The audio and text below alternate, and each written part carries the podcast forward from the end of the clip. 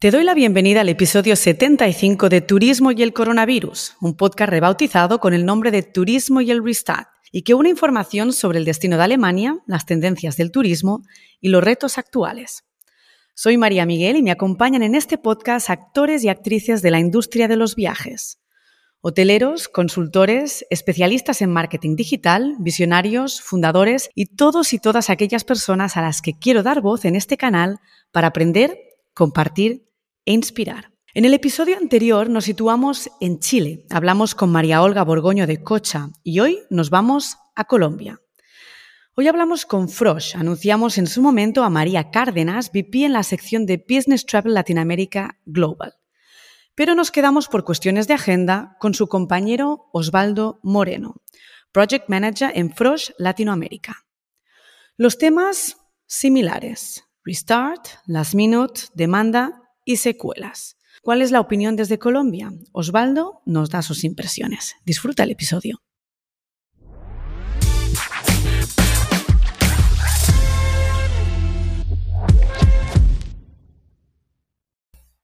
Buenas tardes, Osvaldo. Bienvenido al podcast de Turismo y el Restart. Turismo y el coronavirus en su origen. Pasamos de gestionar tú y yo reservas juntos a vernos ahora a través de un podcast. Así que encantada de verte por aquí y bienvenido de nuevo. María, muchas gracias. Digamos que es una oportunidad bien interesante verse en otro rol como integrantes de, esta industria. Como te mencionaba, primera vez participando en un podcast, pero esperemos que esta interacción y un poco lo que charlemos sea, sea de interés. Seguro que sí. A María Cárdenas la conocí en un fan de Múnich y ella precisamente fue a quien le pregunté de, hacer ese podcast por cuestiones de agenda, pues tuvo que cambiarlo. También conocemos en Foros a Gloria, con, con la cual estamos trabajando. A ellas ambas las conozco personalmente, a ti no, pero te toca a ti hacer ese podcast y de alguna forma necesito de tu parte que sitúes a la audiencia, que nos cuentes quién es y qué hace Frosh y cuál es tu figura en la compañía. Buenísimo. Pues mira, un poco te cuento es quién es Frosh Global y qué es Frosh Latinoamérica porque claramente por el, nombre, digamos que puede que no sea muy conocido por el core de negocio nuestro a nivel Colombia, pero sí a nivel global. Frosh International es de headquarters o casa matriz Houston, casa matriz New York. Es una compañía norteamericana con más de 40 años en el mercado, que si bien antes de pandemia el core de negocio era muy corporativo, el origen de la compañía nace en la venta de vacacional de lujo. Y va creciendo a nivel internacional con la adquirencia y la compra de agencias eh, a nivel global. ¿sí? Ese es un poco el modelo de, de, negocio. ¿Qué pasa en Colombia? En Colombia hace casi seis años lo que decide Frosh es, en vez de empezar de cero, comprar una agencia que ya existía, que se llamaba World Tours, que era una compañía familiar que llevaba 25 años en Colombia y con la cual ya se trabajaba en alianza esa agencia le trabajaba a los clientes a Frosh eh, Internacional en Colombia. Se oficializa la compra y Frosh Bogotá se convierte en Frosh Latinoamérica y Frosh Colombia y es el hub de expansión de América Latina. Bogotá es la oficina más grande fuera de los Estados Unidos, ¿sí? a nivel global. En este momento tenemos cerca, un poco más de 100 personas basadas en Bogotá.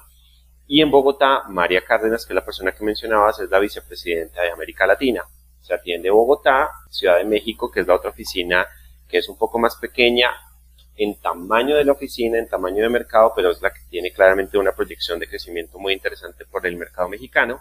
El resto de la región la atendemos en alianzas con, con otras compañías partners. Mi posición en este momento, yo he pasado por varias posiciones dentro de la compañía, llevo poco más de cinco años eh, con Frost Latinoamérica. Ya había trabajado en el pasado con World Tours, que fue la agencia de compra. En ese momento tengo la dirección vacacional. Venía de manejar la dirección de proyectos en pandemia, un poco porque estábamos estacionados y teníamos que ver cómo nos organizábamos.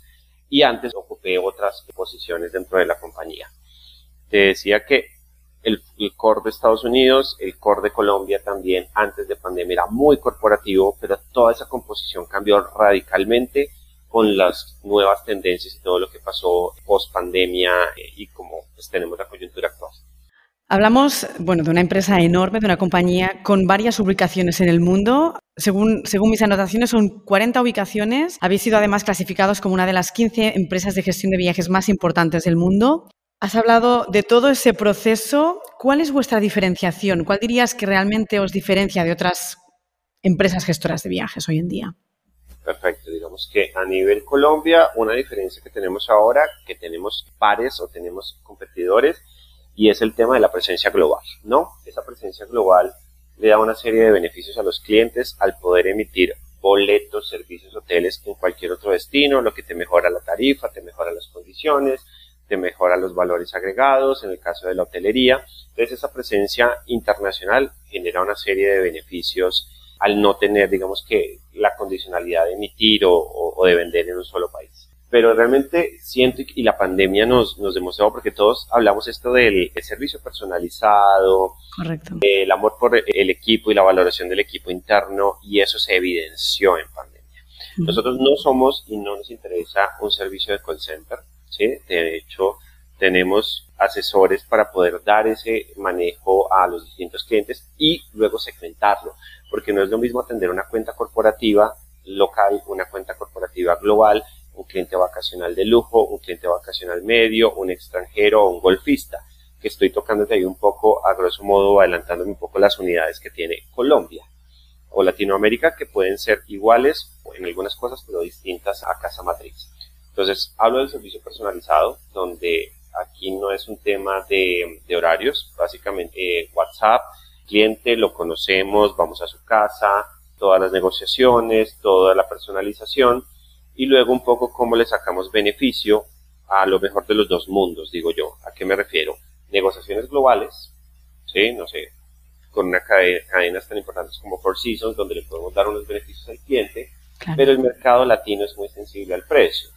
Entonces, en ocasiones lo que hacemos es tener negociación local con tarifas, condiciones y beneficios locales, en ocasiones globales y cómo combinamos un poco este tema de los dos mundos, teniendo en cuenta que hoy en día le hablamos a varios segmentos y es un poco el cliente tradicional offline de agencia de viajes y el cliente que estaba comprando por internet, que ese era un reto antes de la pandemia, se convirtió en un desafío grave en el tema de pandemia, pero se convirtió al final en una oportunidad.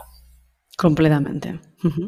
Completamente. Hablando de esa pandemia, vamos al escenario actual y es un restart que hace sufrir a muchos actores y actrices del sector. Tenemos muchísimo last minute, tenemos un cliente muy demandante, tenemos una gestión complicada, al menos eso coincido con muchos, ahora nos darás tu opinión. ¿Cómo respiráis allí y cómo respiran los colegas del trabajo pues todo este proceso, el escenario actual? Yo creo que la pandemia nos enseñó tantas cosas, pero creo que ni siquiera nos preparó en que pareciese un poco en la percepción que tenemos de los viajeros que parece que ahora el mundo se fuera a acabar. Y lo digo porque el cliente está viajando a donde sea, como sea, pagando el precio que sea. Este año particularmente ha sido eso y un poco los temores de que si el cliente iba a volver o no, volvió. Claro, unas unidades más activas que otras, en unos volúmenes distintos que otros, pero yo creo que tuvimos una ventaja y eso lo conecto un poco con tu pregunta y es que Frost decidió desde un primer momento, tanto dirección de Casa Matriz como Colombia, no sacar el equipo. Porque siento que el costo un poco de lo que estaba teniendo la coyuntura actual es no hay personal para atender la demanda de clientes que se tiene. En el caso nuestro, no alcanzaron a salir de la organización más de 10 personas. Ah, se conservó el equipo, se mantuvo el equipo que ya conocía a los clientes, que estaba preparado en los procesos, que tuvimos que entrenar en otras herramientas y que pudo potenciar o recibir esa nueva ola de requerimientos más nuevas incorporaciones. Entonces siento que parte de esa clave ha estado en mantener el equipo y al fin un equipo fidelizado porque nunca quedó vacante, porque nunca quedó desprotegido. Aquí no hubo suspensiones de contratos, sí hubo unos cambios en condiciones, pero la gente siempre se mantuvo. Eso creó una fidelización y al final se traduce en la forma en que se mantiene el cliente. Tuvimos que aprender muy rápido otras herramientas, otros proveedores, muchos temas online para poder mantener eso. Hubo realmente una explosión de ventas de Europa de clientes pagando hostels que costaban en París 50 y ahora cuestan 200 a Four Seasons que pasó de costar una noche promedio 1000 a 2000 o 2500 euros. Eso es un poco la, dinámica que vimos, todo personalizado. Nosotros no trabajamos o no solemos trabajar grupos a medio, grupos con salidas garantizadas, lo que lo hace mucho más, eh, mucho más trabajo. Claro. personalizar cada viaje. Claro. La invitada anterior nos comunicó que Europa era prácticamente la cabeza del número de ventas en esta temporada. Por lo que tú estás comentando, Europa ha tenido muchísimo tirón en vuestro caso. ¿Es realmente algo que coincide? ¿Algo que a pesar del incremento de precios ves que va a seguir así con el pronóstico del 2023? Sí, yo siento que pasan varias cosas. Uno, este año casi que se flexibilizó por completo Europa con las restricciones de entrada, ¿cierto? El año pasado se podía, pero había muchos temores porque un país abría, el otro no, entonces muchos clientes estaban cautelosos con, los viajes. Este año que se da la apertura completa, sentimos que los viajes este año han sido un poco por temporalidad. ¿Cuál es la temporalidad de Europa? El verano. Y estuvimos más o menos abril hasta agosto con un incremento exponencial de las ventas de Europa en contra de dos temas. Uno, los altos precios y dos, en el caso de Colombia, una devaluación bien importante que sufrimos este año, que pensaba, podríamos pensar que iban a ser eh, limitantes, pero no lo fueron. Al final, el que ya tenía esos recursos, el que quería viajar, lo iba a hacer de una manera u otra. Algo más de previsión vimos, estos mercados nuestros son mercados de último minuto, digamos que ya que tengamos dos o tres meses de planeación, ya es algo mm, extraño, pero empezó a pasar, pero muchos viajes de última hora, de una semana para la otra, y vuelvo, repito, al presupuesto que fuera. Sí, claro, es que entre poco estaban visitando, dando la vuelta, mirando por internet, pero es que o no había camas o era lo que había con una ventaja y al final al cabo y es que la pandemia dejó que al comprar por agencia tienes a quien reclamarle y tienes un poco a quien pedirle todos esos temas que Internet no los hace. Claramente lo vemos, Europa ha sido una locura, hubo un valle luego del, del verano y empieza a verse el fin de año a los destinos más cercanos, Estados Unidos, Caribe y toda América Latina, que es un poco lo que estamos viendo y ya empiezan a haber proyecciones para el siguiente año. De hecho, acabamos de tener o estamos operando en este, en este momento en Portugal el primer maíz después de mucho tiempo para una compañía de seguros. Entonces, claramente esto ya se reactivó a unos volúmenes y a unas velocidades, a unos presupuestos que, que bueno, esto cambió completamente. Así que por lo que comentas, Osvaldo, el maíz despertó más tarde en vuestro caso. Despertó de una manera distinta. El maíz se, en un primer momento se volvió virtual, ¿cierto? Correcto en un tema de conexión virtual. Luego se convirtió en un tema experiencial híbrido. Entonces, al no haber grupos ni nacionales ni internacionales por las dificultades y por los riesgos que no iban a, incurrir las cuentas al exponer a sus ejecutivos o a sus clientes a, a cualquier tipo de contagio, experiencias de cocina, de maridaje de vinos, de coctelería, de bricol, una cantidad de experiencias virtuales híbridas para no perder la conexión. Lo que no querían, las, muchas de las compañías salieron bollantes de la, de la pandemia. Las grandes superficies, las compañías de compra, las startups, tenían los recursos, pero no tenían manera de dar ese tipo de incentivo y así se fue un primer momento. Un montón de temas virtuales, un, un montón de regalos también y lentamente han vuelto a los grupos presenciales completamente. De hecho, Mais ha sido una de las unidades nuestras que más ha salido fortalecida, donde mm. más personal se han requerido contratar y donde hemos visto, volviendo al tema, y es que no hay tanto personal capacitado y entrenado para poder suplir la, la demanda que estamos teniendo, pero claramente el maíz cambió y se mm. fortaleció. Sí, es, es la parte la parte grotesca, ¿no? De alguna forma para decirlo en la pandemia, porque estuvimos dos años diciendo que la parte de vacacional se recuperaría muy rápidamente y además tardaría muchísimo tiempo cuando hemos visto realmente que la necesidad de interactuar ha sido muy grande, muy necesaria para las empresas y el crecimiento ha sido muy positivo. Por eso te preguntaba, porque al principio me había parecido que había sido algo más lento, pero por lo que comentas ahora ha sido algo exponencial también. Claro, el corporativo, y normalmente lo ligas al MAIS, claramente pues el MAIS son eventos corporativos, el corporativo volvió más lentamente y también mm. sus dinámicas. Ahí digamos que el comportamiento es distinto, pero el maíz, si bien en un momento no se podía nada, sí había esa necesidad de, incentivar y se encontró la manera. Cambió un momento completamente virtual, luego híbrido y ya está de forma presencial. Ya hemos tenido varios grupos emisivos, San Francisco, Los Cabos, el primero de Europa que ha ser todo un reto eh, eh, como tal, pero volvió, volvió con fuerza y volvió distinto.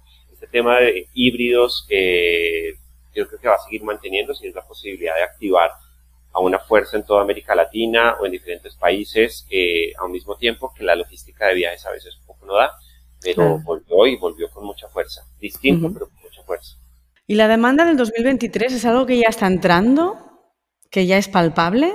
¿O todavía seguimos yendo hacia ese last minute y todavía falta? Seguimos siendo, el MAIS sí planifica, ya tenemos, digamos que, trabajando en algunos requerimientos para primer semestre, sí. pero no, somos claramente un mercado norteamericano de Europa que planifica sus eventos y sus convenciones con uno o dos años. Claramente no. Bueno, eso no pasa ni en Europa ya, ¿eh? Siempre que pasa un poco también de los temas políticos de cada país, temas de elección, y eso hace que también, digamos, que todo, todo vaya cambiando. Pero ahorita concentramos mucho en poder dar abasto con lo que tenemos para el fin de año. Se viene una temporada que para Colombia en mayo siempre es muy fuerte y es el tema de diciembre, con todos los temas de actividades, activaciones y demás de, de cierre de año. Y porque lo que hemos visto es que muchas cuentas necesitan gastar los presupuestos porque no los pueden dejar para el siguiente año y sí o sí hay que ejecutarlos. Entonces, hay, creo que más que las cifras ve la tendencia y la tendencia que llevamos hace como un año y medio es de crecimiento constante, más la eliminación de las restricciones, entonces yo creo que vamos por un buen camino y el reto particularmente y lo vemos con todo lo que está pasando con el tema de aeropuertos y personal es que hay una escasez de personal en la industria, que eso se convierte en un desafío para todos nosotros con la ventaja que te contabas un poco y es que nosotros no salimos del equipo, entonces eso nos permitió fidelizar a la gente y luego un poco hemos ido en temas de procesos de contratación, que no ha sido fácil, ha sido un reto, pero estamos trabajando en ello. Me parece muy interesante lo que comentas del personal, porque realmente quien ha podido mantener el personal lo ha tenido muy claro. Realmente nuestro valor es el conocimiento y el personal es necesario en nuestro caso, ¿no? Para mí el reto no ha sido solamente mantenerlo, tener la idea clara de mantenerlo, sino mantener su motivación, porque han sido dos años en que pues, la motivación ha sido la misma, ha habido muchas cancelaciones al principio y ahora está siendo una gestión complicada. Es decir, ¿cuál es vuestro truco? Y es, un poco una opinión ¿no? que te pido a, nivel, pues desde tu punto de vista, ¿cuál es el truco para mantener esas ganas ¿no? de decir, venga, va, sigue siendo complicado, pero vamos allá, vamos adelante? Este tema de la pandemia, creo que cómo lo vivió cada, cada persona es muy particular, ¿no? Y primero somos individuos, antes que funcionarios o colaboradores, ¿cierto?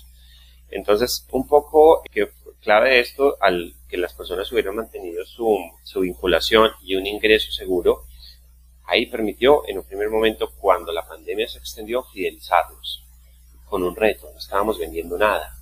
Y es un tema es cómo nos conectamos. Entonces, un tema de muchos entrenamientos, muchas capacitaciones, muchos cambios en procesos.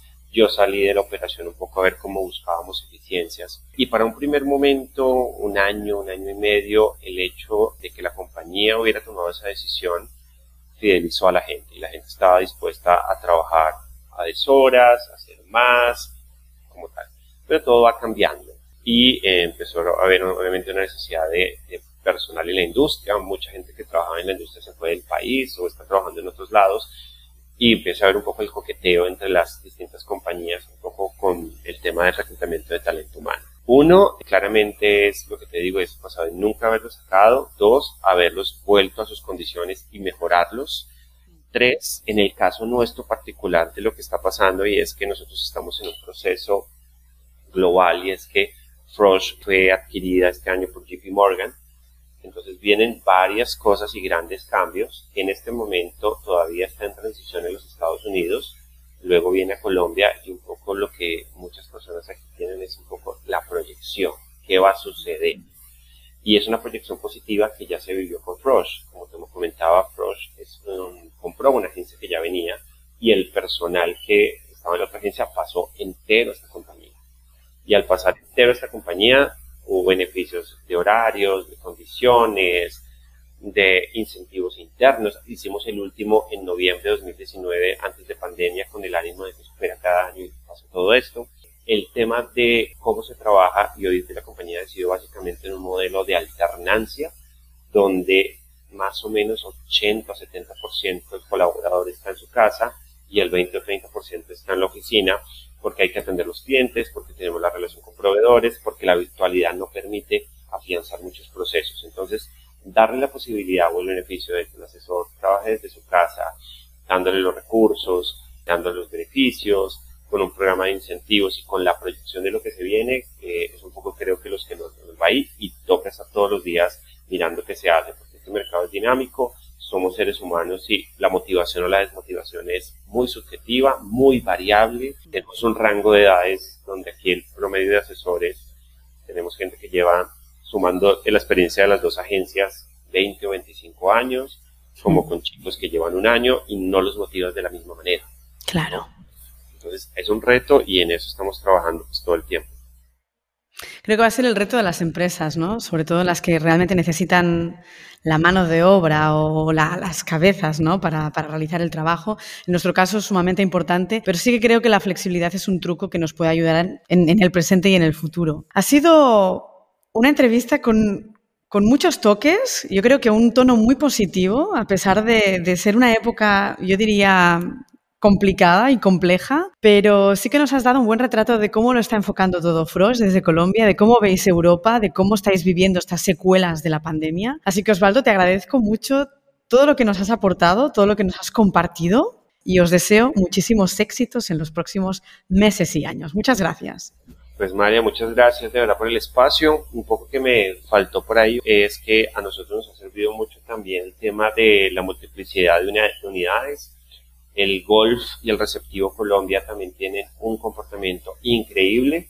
Nosotros tenemos una perspectiva muy positiva, no solamente por la facturación, sino por la tendencia, por la consolidación del equipo, por la alianza con nuevos partners. Aquí todo el tiempo que estar en esa búsqueda, porque mm. este mercado es súper dinámico y al fin y al cabo de este hecatombe salimos un poco fortalecidos y lo hacemos como, como partners que somos de esta industria hoteleros, DMCs, agencias, las aerolíneas, y se vendrán muchos retos.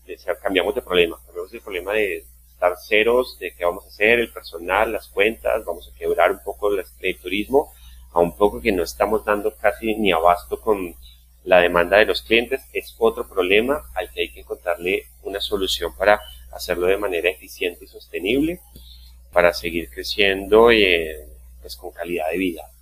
Exacto. Lo, que sentimos. Así pues que te agradezco también el espacio aquí desde, desde Bogotá.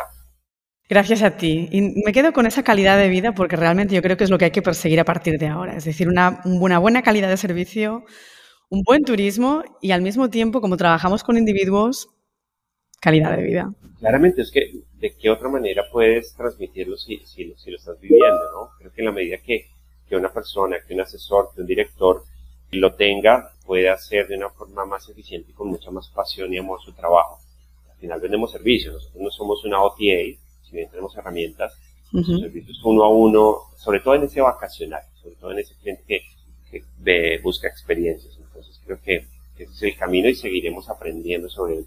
Muchas gracias Osvaldo por todo de nuevo y hasta muy pronto. Espero conocerte personalmente muy muy pronto.